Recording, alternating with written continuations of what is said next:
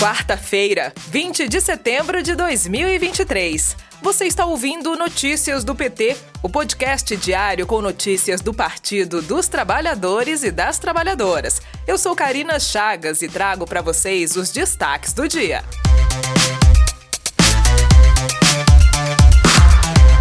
O presidente Lula e sua comitiva continuam em Nova York. Nesta quarta, Lula se reúne com o presidente dos Estados Unidos, Joe Biden, para a cerimônia de lançamento da Iniciativa Global Lula-Biden para o avanço dos direitos trabalhistas na economia do século XXI. A iniciativa vai estimular empregos de qualidade, proteger trabalhadores que atuam nas plataformas digitais e promover o conhecimento sobre os direitos trabalhistas. À tarde, o presidente brasileiro tem agenda marcada com os presidentes da Ucrânia e da República do Paraguai e com o diretor-geral Geral da Organização Mundial da Saúde. Hoje, Lula encerra a agenda em Nova York e retorna à noite ao Brasil. O discurso do presidente Lula na Assembleia Geral das Nações Unidas em Nova York, nos Estados Unidos, repercutiu na tribuna da Câmara Federal. Parlamentares da bancada do PT destacaram o retorno histórico de Lula, 14 anos depois, na abertura do encontro mundial. Eles ressaltaram principalmente o pedido do presidente Lula de indignação com a fome, a pobreza, a guerra, o desrespeito ao ser humano, além da defesa de um trabalho conjunto para superar as desigualdades no mundo. O líder do governo no Senado Federal, o senador Jacques Wagner, do PT da Bahia, concedeu entrevista ao UOL Notícias nesta quarta-feira. O senador falou sobre a participação do Brasil na Assembleia da ONU e o protagonismo internacional do governo Lula. Durante a entrevista, Jacques Wagner disse não acreditar na permanência de Augusto Aras na PGR e também comentou a respeito dos encontros de Lula com Joe Biden e Zelensky nos Estados Unidos. Ouça a entrevista na íntegra no podcast da Rádio PT no Spotify.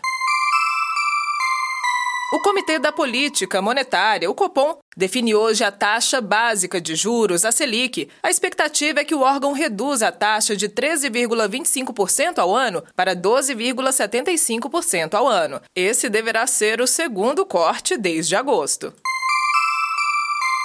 O plenário da Câmara concluiu na quinta-feira passada, 14 de setembro, a apreciação da mini-reforma eleitoral. O projeto de lei vai simplificar e modernizar a legislação eleitoral brasileira, corrigindo e fazendo pequenos ajustes. O texto segue para apreciação do Senado e precisa virar lei até o dia 6 de outubro para valer nas eleições municipais de 2024.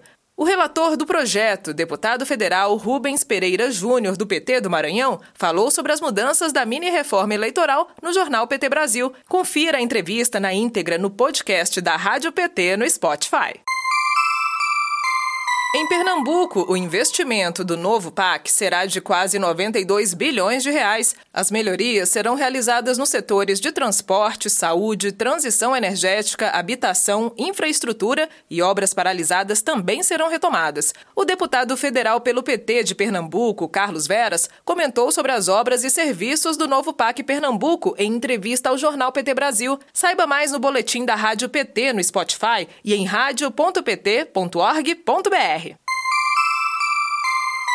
Está previsto para amanhã, 21 de setembro, na CPMI do golpe, o depoimento de Wellington Macedo, ex-assessor de Damares Alves. Macedo é um dos três envolvidos na tentativa de explosão de um caminhão-tanque próximo ao aeroporto de Brasília, na véspera do Natal do ano passado. Macedo estava foragido desde janeiro e foi preso quinta-feira passada em Cidade do Leste, no Paraguai, pela Polícia Nacional do país. Os outros dois envolvidos, George Washington e Alan Diego dos Santos, já estavam presos. Mais informações no site do PT em pt.org.br. Este foi o Notícias do PT. Ele é diário e está disponível na sua plataforma de áudio preferida. Siga o podcast para receber uma notificação toda vez que sair um novo episódio. Se você gostou, deixe cinco estrelas na avaliação e compartilhe. Você encontra mais notícias como estas no portal do PT em pt.org.br. Muito obrigada pela sua companhia e até amanhã.